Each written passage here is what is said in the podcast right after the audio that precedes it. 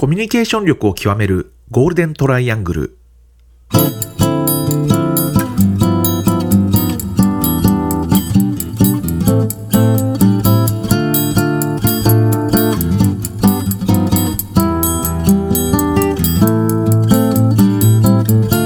仕事でコミュニケーションを扱う3人がこれまでの経験や最新の話題を語りながらコミュニケーションとは何かを一緒に考えていくポッドキャストです。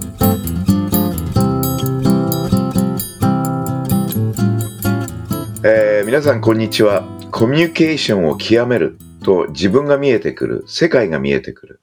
えーコミュニケーション命、えー新田中、えーこと田中真一です。よろしくお願いします。えー SE から PR コミュニケーション業界に転職して早四半世紀、高木恵子です。外資系企業でマーケティングを経験してきたアメリカ在住中川博隆です。先週だったかな？あの、ちょっとですね、あの、心療内科の先生と面白い話したんで。それを少しちょっとご披露させていただくかなと。はい。で、はいあの、心療内科というと、えって思われる方いらっしゃると思うんですけど、え僕結構ね、定期的にあの、心療内科の先生と話してるんですね。で、えっと、まあ、確かに、えっと、きっかけはね、あの、何年前だったかな、確か、あの、国政選挙をやってた時、はい。あのーいわゆる、えっと、民主党のせ、あの、選挙ね、えっと、2003年の時かな、えーやってて、で、あの時は確かマニフェスト選挙っていうのを打ち出したんですけれども、はい。えっ、と、まあ、そういう形で動いてたときに、やはり、あの、選挙ってかなりストレスがかかるんですようね。んで、まあ、我々の仕事っていうのは、その民主党のその空中戦のところを中心にね、どういうふうにあるべきかっていうのと、それから、いわゆる国民のその潜在意識がどうなってるのか、で、そこに向かってどういう政策を打たなきゃいけないのかっていうところをですね、あの、いろいろお手伝いさせていただいたんですけど、あのえっと、まあ、その時にね、ストレスがあって、えっと、どこ行きゃいいのって、きいろいろ聞いたら、心療内科ってとこがあるっていうのを初めて知って、うんで、一回行ってみたんですよね。したら、一回行って、結局一回ポッキーで、治っちゃったんですよ。なんですか？なっちゃったんですかえ、治っちゃったそれはそれは？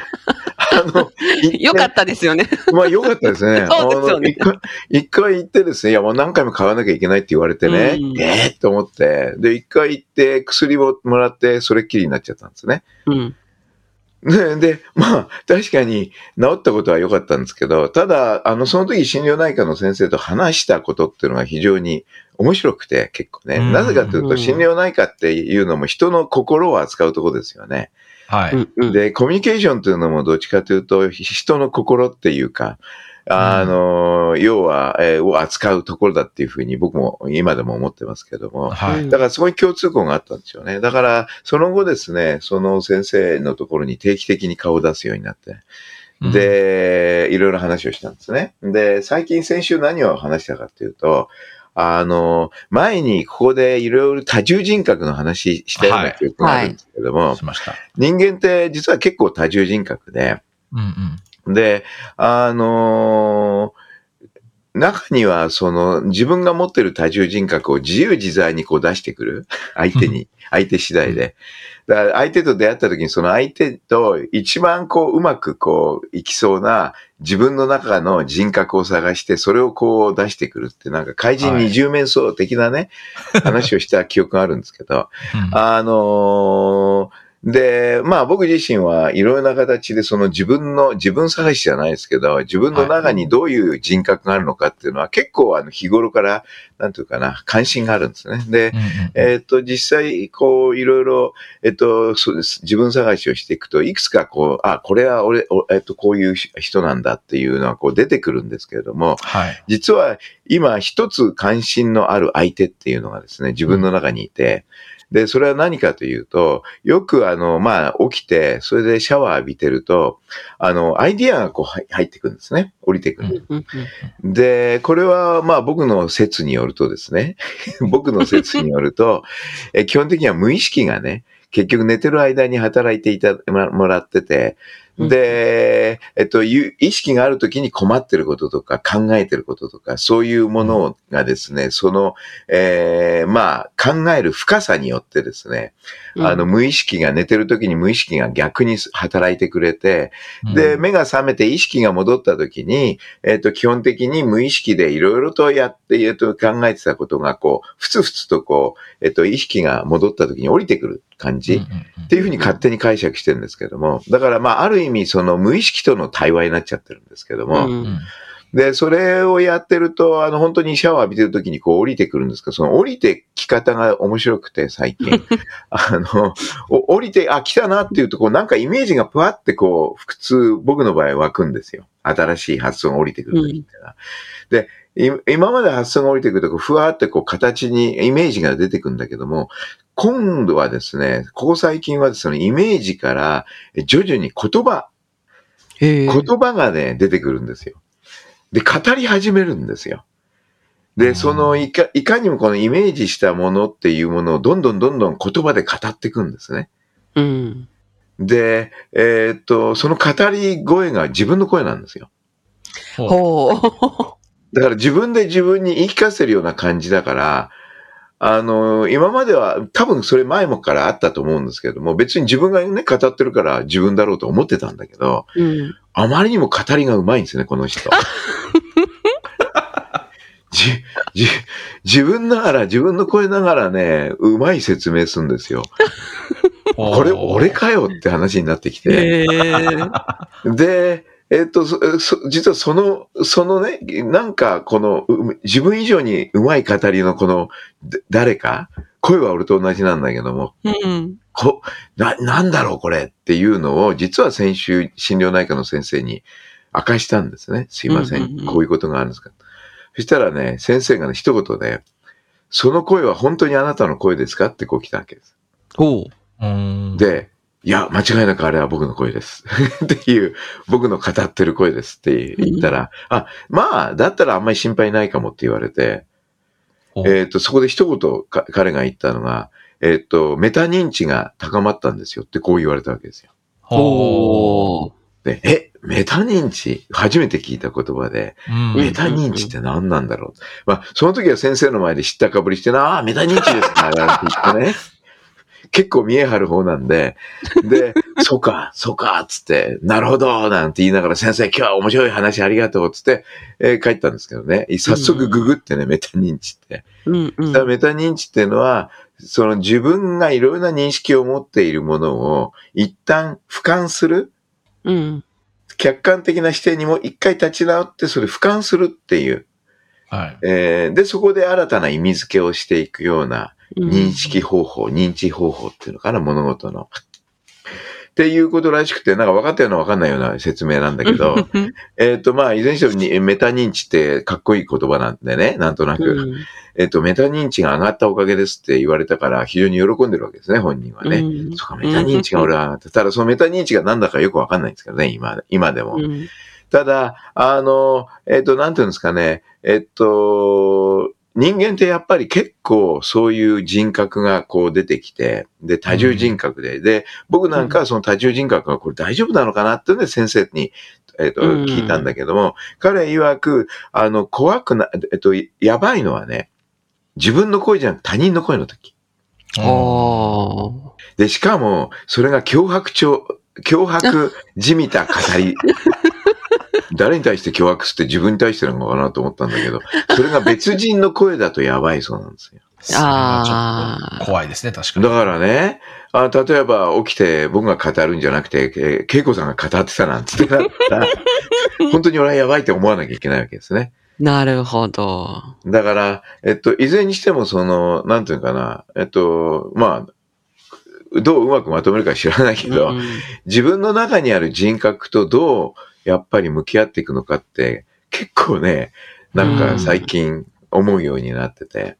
うんで、ねやっぱりなんでこういうふうに自分との人格と、いろんな人格、多重人格になって、実そこと対しなきゃいけないなんて状況になったかっていうと、うんコミュニケーションっていうのは、あの、相手との対話の以前に自分との対話が必ず必要なんですよ。うんうん。で、それをひ人にこう解いてるわけですね、僕は日々から。いや、自分との対話大事です。あの、昨日の、昨日の夕方も、昨日もですね、一日あの、ある、えっ、と、コンサル会社のトップの、あの、対話力の育成っていうかトレーニングやってたんですけど、はい。その時でもね、いやー、ね、自分との対話ですよ、社長、つって、あの、で、こういう語ってるわけですよ。とか、それ語ってるうちにだんだんね、あの、なんていうのかな、なんかそういう自分との対話っていうのは、こっちの方が、うん言ってる本人が、こう、だんだんちょっとそっちの方向に向いちゃって、うんで、ちょっと、ちょっとなんだろう、えっ、と、下手するとこれやばいんじゃないかと思うようなね、事態。まあ、逆に言うと、俺やばいのかな、やっぱり。ちょっと皆さんちゃんと監視しといてくださいね。あの、そんな、そんな。あの、新田中はじちゃんとあいつ、じ自覚を持って話してるのかどうかとかね。これからちょっとこの、あの、ポッドキャスティングがだんだん変わ変質してきたら、その姿。すいません。まあでも田中さんのやっぱり人に会ってる数っていうのがちょっと私なんかとは多分桁が違うと思うので、なんかいろんな人のいろんななんかこう意見とかも入ってくるだろうし、なんかこうなんていうんですかね、自分のこう芯が揺らぐ、揺らぐわけじゃないですけど、いろんなものがこうインプットがすごい多いんだろうなっていう感じはあるので、それってうん結構処理するの大変なんだろうなっていう、まあ、田中さんだけじゃなくて、そういう人ってたくさんいるじゃないですか。人と毎日のようにすごくたくさん会う人、そういうそういうインプットの人っていうのは多分大変なんじゃないかなっていうのは勝手に思っていたりはしますね。あ、でも、それはあるでしょうね。やっぱり、いろいろな人で、あの、あ、これベストプラクティスだと思った瞬間にね。うん。例えば、あの、昨日なんかはですね、そのトップの方っていうのが、はい。稀に見る落ち着いた方なんですよ。ほ話し方が、語りが。で、すごい、なんて言うんだろうな。あの、うん。で、話し方も、まあ、ある意味ね、もう、あと、共通項があって、う。つまり、あの、本人が口で言ってたんだけど、文章をよ読むと、読み上げるっていうのはダメだっていうわけです、自分は。はあーなんかね、上がっちゃうとか、それから突然パニックに陥ったり、あの、忘れると文章を。い。うんうん。だから、昔は文章を覚えて語るっていうことをやってたんだけど、はい。そうすると、その文章が一文抜けた時にもう完全パニックになっちゃうんですよ。そうですね。わかります。あの、スピーチなんかするときにあるでしょ？文章で覚えてると、どっかでちょっとこたってなるともうバラバラバラってこうた倒れていくような感覚。はい。で、彼はその後、キーポイントって言葉を使われたんですけどね。はい。キーポイントで語っていく。で、うんそこを僕がね、解説したわけですよ。あ、なるほど、キーポイントですね。じゃあ、キーポイントを思い出すと、多分、あなたの場合は、その背後に映像が出てくるでしょうと。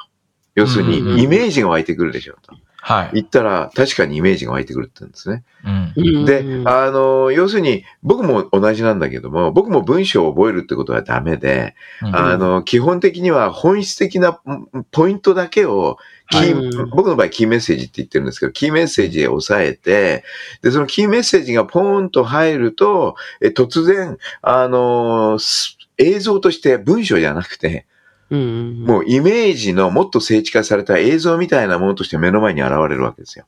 うん。でそれを語ればいいんですよ。それだけの話なんです。だから、文章を頭に詰め込んで語るよりも、あの、ポイントだけ思い出して、うんえーでポ、ポイントだけ思い出すと、それが自然に自分の目の前でこう、ひえっ、と、映像、イメージとなって広がるから、あとはその自分が見てる映像を、えっ、と、イメージをそのまま語れば語れるんです。僕は大体、今でもそうだけど、全部イメージで語ってるんですね。うんう。うんんあの、心療内科で起こったことっていうのは僕はもうイメージでう、う、うもう覚えてるわけです。あの、記憶というよりもねイメージなんですで、そのイメージを語ってるっていうんで、目の前でその事象が起こってる、あたかも起こってるごとく、それを語ってるから、うんあの、結構、なんていうか、言語、非言語が一致してくるんですね。ううんん。話し方にね。それって話し方が上手い人か下手な人のやっぱり特徴というか、そういう感じがしますよね。ああ、なるほどね。うん。だから、その人はそこあたりがすごくよくできてて、で結構、あのーまあ、満足していただいたんですけど、3時間やったんだけど。うんうん、で、でも、やっぱりね、それで、あ、なるほどな、似てるんだなと思ったんだけど、うん唯一似てないのがですね、すごい落ち着いてる。僕って結構話すとき、わーわーってやるでしょ？上下結構動くし、あの、なんかイントネーションってしょっちゅう変わるし、なんかこう、わっとかね、あの、ほら、あれだよってなんかはっきりしないこと言うし、だから、あの、えっと、なんていうのかな、その人はね、あの語り、本当にね、聞かせる語りで落ち着いていて、で、いろんな質厳しい質問ちょっとさせたんですね。あの、はいうちの、あの、スタッフに。そうしたら、そこもね、落ち着いてこう答えるんですね。で、僕はへね、どうやってそうやって落ち着いて話せんの？って聞いたら、いや、これ心がけてるって言うんですね。うーん。で、あので、そこはですね、まあ、ある意味、なんていうのか、コンサルティングの会社なんですけれどうも、ん。ある程度その、えー有事の経うん。営を、特に中心にいろいろなコンサルティングを行う会社なんですけれども、うんでもいずれにしても、えっと、だから逆に言うと、その有事を、と、の事態と日頃から接している。まあ実は我々もクライシスコミュニケーションで接してるんだ部分はあるんだけど、やっぱりね、あの、落ち着いてないとダメだそうなんです。うん。それはそうだよなと思うんうんう。で、彼自身、もう少し追求したかったんだけども、うん、どうやってそこの落ち着きっていうのを身につけたのかっていう。であの、うん本人は後天的だって言ってるわけですよ。おこれ、おすごいでしょ？面白いでしょあの、コミュニケーションの、えっと、一つの原理原則の一つが見つかるかもしれないっていうんで、うん質問ボンボンし始めたら、スタッフの方から止められて、ちょっと、あの、うんあの、えーね、あの、あの、ちゃんとね、あの、トレーニングやってくださいって言われちゃって。落ち着いてるのに聞かせるっていうのはなかなか、やっぱり。なかなか、うん、自分との対話が結構すごいんだなって思ってて、うんその時に自分との対話って話を僕がしたんですよ。あー多分自分との対話やられてるんですよ。で、どういうことやってます？なんつって、えーすうん、もっといいね、話したかったんだけど、はい。まあちょっと今度機会見つけて、ちょっと話せる、えっとね、チャンスを得ようと思いますけどね。でも、そういう形で話は長くなりましたけど、そういう人を見ると影響されちゃうんですよ。だから、多分、いろいろなトップ、特にトップの人たちとか、いろんな人、面白い人たちと会ってると、徐々に、あの、そこに感化されるってさっきヒロちゃんが言ってはたい。うん。ものっていうのは間違いなくあることは事実ですね。うん。それ日々ね、そういうふうになんか、そういうのに直面すると、大変だろうなっていう気はしますよね。はい、ですよねうん。だから多分それが一つと、あともう一つは、あの、僕は、まあ今日もそうだけど、こうやって話してるでしょ？はい。うん語ってるでしょ？うん。で、語るって自分が声を出して語るっていうのはですね、結局どこに染み込んでいくかと自分自身に染み込んでいちゃうんですよ。それはでも本当その通りですよね。ああ、そそうですよね。うん。だから、いろいろな興味ある人と出会うってことは逆にそこでかなり語るんですね。う。うんんで、。語るとそれがまた自分に染み込んできちゃって、だんだん自分がわけがわかんなくなってくるっていうか。だんだんなんかこれ、なんか、あの、せ精神をここで皆さんに、こう、ちょっとこうなってんですけどって悩み相談所にだんだんなってきますね、これね。前からでも田中さんと話してると、たなんか悩み相談になってるような気がす悩る時み相談になってるって感じですよね。ちょっとやばいな、こういうのね。はい。ってことですかね。なんなんでこんな話してるんですかね。いやー、心療内科に行ったっていうところあ、そうか、心療内科か。だから、やっぱり自分との対話っていうのっていうのは、あの、ある意味、そういう人格っていうのが新たな、まあ、うん言い方変えると人格っていうとなんか多重人格で悪くもあるけど、うん。自、分の新たな側面が見えてくるっていう意味では、うんあ、の、うん。それはある意味、自分をより多角的、多面的に理解すると。うんね、あの、どんどん、あのね、言葉が走ってきますけど。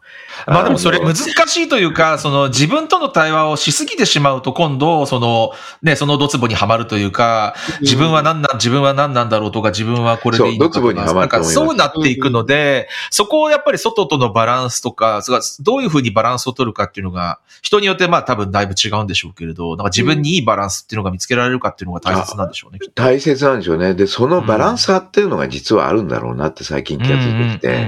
それは自分との対話を追い詰めていくと、もう相手と自分しかいなくなっちゃうんですよ。相手との対話、はい自分との対話で。で、これね、三つ目の対話が必要になってきてるんですね。はいはいはい。うんで、それ何かというと、これね、えーっと、前にも話したと思うんですけど、平田織座さんっていう演出家がいいらっしゃって、その方と一一度、えっと、今日、えっと、セッションやったことがあるんですね。うんうんある会議で。で、その時コミュニケーションっていうのがテーマだったんですよ。うん。で、その時に彼が言った、えっと、コミュニケーションっていうのは、3人以上いないとダメだっていうのが。で、彼はそれをテーマにした、あの、劇を作ったんですね。うん。で、なんだっけ、あれは、えーっと、えースターリンと、えーはいルーズベルトとチャーチルの三者会談、はい。ヤルタ会談。ここでいわゆる戦後の日本処理をどうするか、ドイツをどうするかを全部あの3人で決めちゃったんですけどね。で、それを劇にしてて、で、面白いのはこの3社、3人の有名なね、まあ、うんえっと、トップですよね。スターリン、ルーズベルト、それからチャーチル。この3人がどういう会話をしたか、対話をしたかっていう劇なんですよ。うんで、その時に、それ見て分かったのが、あの、一人チャーチルがスターリンに話してる時っていうのは、実は案外、チャーチルの相手は、ターゲットはルーズベルトなんですよ。はいはい。つまり、えチャーチルは自分がどういうことをスターリングに発信して、スターリングとどういうスタイルで話してるかを、あの、ルーズベルトに見せつけるうん。っていう意図があって話してるっていう。うんううんんでそれがみんな同じなんですよ。スターリングを、えっ、と、えっ、と、いかにもチャーチルと話してるようで、えっ、と、うん実は本当の相手、伝えたい相手はえールーズベルトと。うんで、これ3人がそれぞれ同じことやってるわけですよ。で、その中では会話っていうのが進んでいくんですね。うんで、これ2人になっちゃうとどうしてダメになるかっていうと、煮詰まるんですね。あーなるほどね。つつまり、1対1の対話をしているときに必ずもう、もう一人必要なんですよ。う。うんん。ちゃちゃ入れるか、あるいは、あの、なんていうのかな、えーちょっとち違った視点を入れるとか、なんかね、で、あるいはその、対話してる二人がもう一人を意識してるっていう構造。う。うんん。こういうのがあって初めてコミュニケーションっていうのは回り始めるっていう。で、これね、結構ね、あなんか一つの考える、コミュニケーションを考えるポイントになってきて、で、それを思ったときに、確かに自分との対話をつわつ詰めていくと、自分と、自分、もう自分しかいないから自分との対話で煮詰まってくる。うん相手との対話だけやってると、相手との対話で煮詰まってくる。そうしたときに、例えば相手との対話で煮詰まったときは、自分との対話を考えるとかね、はい。うん。いう方法でこうやってきたんだけど、自分との対話も煮詰まってくると、これ第三者っていうか、うん。何かなんていうのかな、あの、もっと大きなものと向き合ううん。っていうイメージがこう最近出てきて、うん、で、そうすると、あ、なるほど、なんていうのかな、あの、宗教ってみんなそこから来てんじゃないかなと。確かにねう。ん宗教は確かに宗教って神様と。と語るわけでしょうん。あるいは、えっと、神、神様ってなかったら天とかね。要するに、あの、と東洋では、まあこれ中国なんだろうけど、中国には天という考え方がありますよね。うん。うんなんか知らないけど、例えば日本で言うとお天道様がね。テント様ががね。似てるですね。はい。うんなんか、あの、自分とか相手以外のもう一つの第三者との対話っていうか、なんかそこに対して、なんていうのかな、えーっと、救いを求めるじゃないな。でも、まあ宗教は救いを求めるってことなんでしょうけども、我我々としてはなんかそことの対話っていうか、えーね、今日はなんでこんな、ね、あのありがたいことが起こったか、いや、これ神様のおかげですって、これも対話なのかもしれないけど、うん。師匠、なんでこうこういう目に遭わなきゃいけないんだよ。神、仏も神もあったものかっていうのも、まあ、ある意味、対話かもしれないけども、なんか人,、うん。人間ってもう、そのなんか、人間は人知を超えたものの存在っていうものをなんか漠然と思っていて、そこをこうなんか意識することによって、その、今さっきヒロちゃんが言ったバランサーを保つ？う。うんん。っていう部分もあるのかもしれないですね。確かにそうかもしれないですね。あの、精神、えーえと、なんだ、えーっと、心理学者、まあ、分析心理学の、あの、いわゆる創業、えー創業者っていうか、あの、ユングですね。ユングなんかは、あの、マンダラというけ、あの、形っていうのが、実は結構、そのマンダラってのはどこから出てきたかっていうと、具体的には、あの、ひ仏教の、あの、ひえーっと、一つの、まあ、さいまあ、ある意味最後に出てきた仏教なんだけど、密教っていう、ね。あの、日本で言うと弘法大師空海さんがね、まさに日本の密教を確立した人なんですけど、あの、真言宗かな、あれは。えっ、と、で、えっ、と、その密教の中で、そのマンダラっていうものが存在して、うんで、まあ僕の後ろにマンダラがあるんですけどね。見えます、あそうか、ごめんなさい。聞いてる人方々には見えないですね。で、マンダラ、えーっていうのがあるんだけども、この図形っていう、この丸いね、こういう曼荼羅的な図形、そんなにたくさんいろいろなね、あの仏様や神様がいたりするんだけども、はあの、これは仏様、神様だけじゃなくて、鬼とかそういう、あの、妖怪もどきの人たちもたくさんいるんですけど、うん。あの、そういう図形っていうのが何も密教にあるだけじゃなくて、例えば中南米の、あの、いわゆる部落の、えー、中にそういう図形って存在するらしいんですよ。えー。つまり世界中で、その、ある意味、あの、集合意識っていうことをユンユングは唱えてましたけど、うん。いわゆる世界中誰でもが一一種のその、なんとかデデータがあってですね、はい。あの、その中にそういう図図面っていうものが心の安定に寄与する。うん。うん。これはユングが唱えてる話なんていうか、なあの、とにかく心の安定に寄与するということで、例えば、えっと、精神療法として、あの、この、マンダラというこの、なんていうのかな、図形があって、それを色を塗っていくっていう、なんか治療方法があるんですね。うん。で、色を塗っていくと、徐々に人の心が落ち着いてくるとか、その精神疾患がこう治ってくるとか、だからそういう療法があるみたいなんですね。だからうん人間というのはこの図形、このマンダラと言われてる図形っていうのが、まあ、一つの、なんていうのかな、共通の、あの、うん。なんとなく心が安定するっていう、えーあるいは心が安定に向かってくると、そういう図形が、あと頭の中に思い浮かばるとか、なんかそういう効効用があるみたいで、えっと、それなんかもある意味、えっと、なんとか何かあった時にそういう図形をパーッとこう見ることによって、えっと、その図、図と対話が始まるんでしょうね、多分その、うん。色を塗るっていうのはある意味その図形との対話に近いから。うん。だから、そう、そういうのっていうのがあるってことは、やっぱり、あの、人間、人知を超えたと、何かっていうものを、まあ人間っていうのは、それを、なんか、いあるかもいるがごとく信じることによって、そこで心の安定を得るっていうのは、もしかしたらあるのかもしれないですね。まああれですよね。マンダラじゃなくても実は塗り絵はね、結構あの精神安定、精神安定にいいって言われてあますし、ね。まあ、塗り絵ってそうでしょうね。精神安定にいいですよね。だから、そういうものっていうのを、やっぱり、そのバランサーを持つとやっぱり重要なのかもしれないよね。うん。あんまりに自分との対話で煮詰まっていっちゃうと逆におかしくなる。まあでも田中さんの場合は人と会うところも多いから自分との対話がよりさらに必要なのかも。だからバランス取るために多分さらに必要なのかもしああ、れませんよね。なるほどね。なるほど。うん自分で対話してないともうやってられなくなるわけですね。じゃあ、この語りはそれの反動だと思えばいいわけです。そうな、そんな気がちょっと私は気まそうですか気がしましたけど。すいませんね。お二方は何て言ってもですね、あの、だるまのひろちゃんとね、えーそれから、霊感のね、えー、恵子さんですから、あんまりこんなね、だ第三のなんとかなんて必要なくて、ご本人たちが第三のなんとかですからね。いやいやいやいや。うん、羨ましいですよ。まあで、どうなんですかねでもせ、なんかあの、まあ、宗教のこともそうですし、まあ、ただ、まあ、日本の場合はその宗教観っていうか、そのあんまりみんなが仏教、自分が仏教徒だとか、あんまりそういう意識もなく、まあ、でもね、あの神社行ったりとかもするし。神社行ったりするもんね。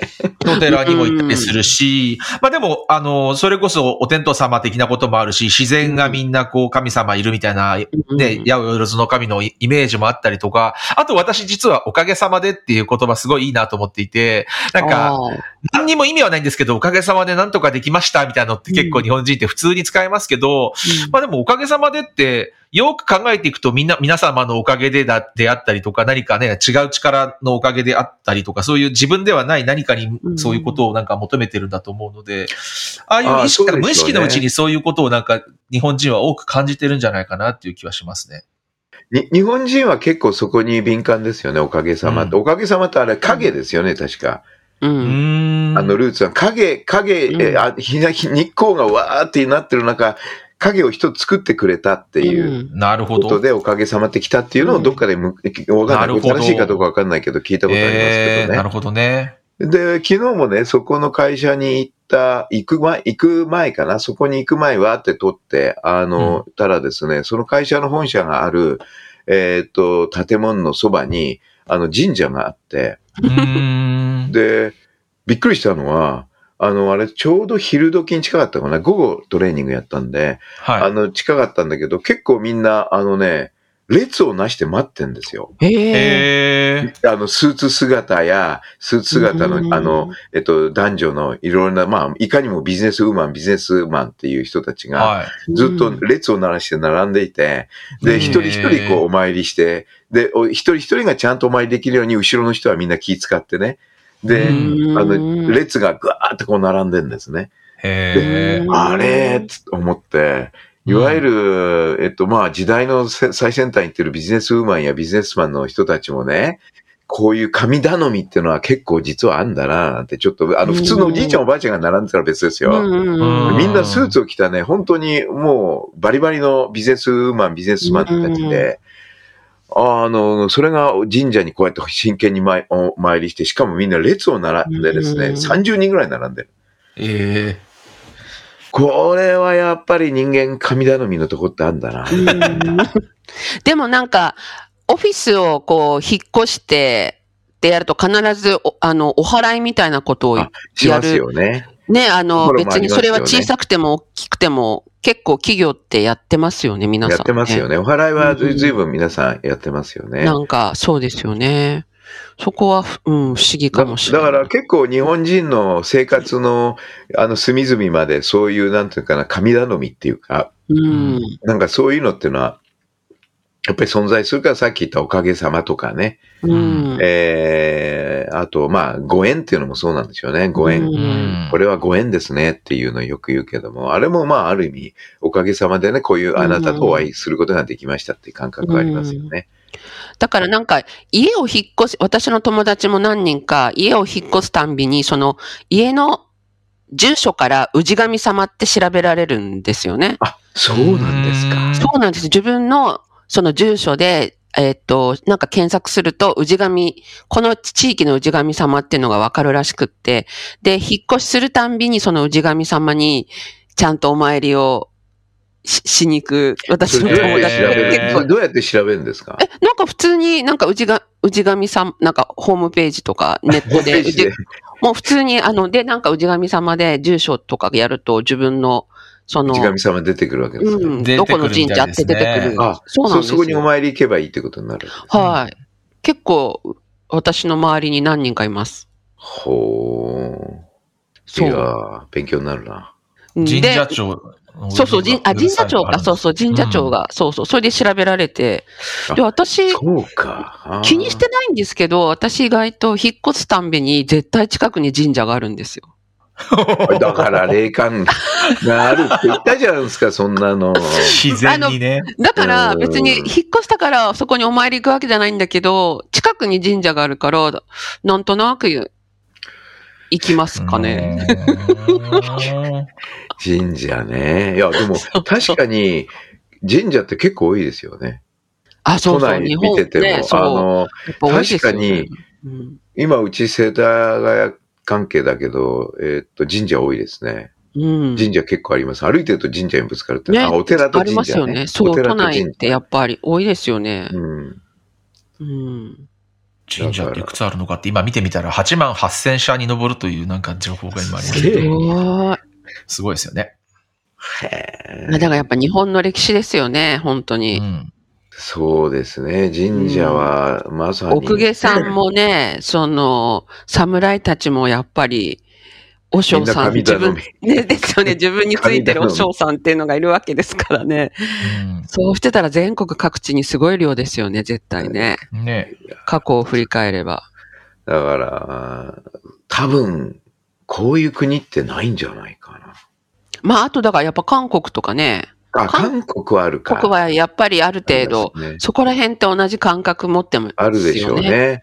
韓中国の方国はどうと。でしょうね。地域によって違うのかな。うん、そう、中国はまた、またちょっと違う、こでも中国もありそうですよね。その神社的な感じ、であそこ、う、そうですよね。あそこはもともとあの、仏教とか、あじゃなくて道教、うん。うんあ、の、いわゆる老子の流れを持っている道教っていうのがかなり流行流行ってるというかもう逆に言うと日本のあの神道みたいに日本のあいわゆる中国ではもう道教だっていう感じがあるっていうふうに僕は理解してるんで、だから道教なんかのそういう建物なんかもたくさんあるんじゃないかなと思う。想像できますね。道教って本当に、うん、本当地場の、あれ宗教じゃないのかな、ある意味中国における。うんなるほどね。だから、まあ、なるほど。そういうふうに我々は神様のそばで生きてるということですね。そうですね。そうなんですよね。うんそう思うと落ち着くんですよ、多分。心がそれで落ち着くんだったら確かにね、それでいいです。その方がいいです、いいじゃないです。かね。うん。そう、なんでも、なんか、まあ、なんか、あれですよ、ルーティンとかって一緒ですよね、本当これって。あ、本当ねあ。良いことがあったら、なんか、あ、これのおかげだったんだっていうふうに思えるっていううんことにしておくっていうのは大切ですよね。だからある意味言うと自分の過去で起こったことがみんなある意味そういうね、パターン化されてうるんパターンの数がどれだけ積み上がってるかによって、あのうん逆にも目の前で起こったことをありがたいと思うっていう感覚、うんご縁を大切にしなきゃっていう感覚が生まれてくるんじゃないかなって気はしますよね。そうですね。だから自分の過去、だって、あの、ここの前その偶然と、あの、必然のね、うんうんはい議論したときに、偶然とどう向き合うって言ったときに、あの、過去にそういう偶然がひつ、えっと、意味ある偶然があったっていうものを思い起こして、で、うんその時の、えっと、まあ、認識を少しパターン化して残しておくと、あの、新たな偶然と向き合ったときに、あ、これはもしかしたらっていうう、んそのね、そうですね。はい。あの、ありがたいって思うえー感覚っていうのは出てくるんじゃないかっていう話をちょっとした記憶があるん。で、だから、やっぱりそういう、なんていうのかな、やっぱり振り返るのも大事みたいですね、そうなると。うん。一度自分をの過去を振り返って、その時にどういうご縁があったかを一度再認識してうん。みると、これからの、あの、いろんな偶然との出会いがどんどん出てくると思うんだけど、そこに対する対処の仕方が少し変わっていくんじゃないかな。それは私はたくさんありますよ。そういうことを言い出したらうん確かに。うん後で考えたらっていうのは本当に。ね、後で考えたらって結構ある、ありますよね、人ね。うんみんな持ってますよね。うん。だからそこからある程度、これから起こる偶然性を紐解いていく。うん。やっぱり、うん、一つの、あの、ヒントが多分隠されてるんじゃないかと思いますけどね。そうするともっとより、なんていうんだろう、有効的に、なんていうかな、偶然を受け入れるっていうか。うん。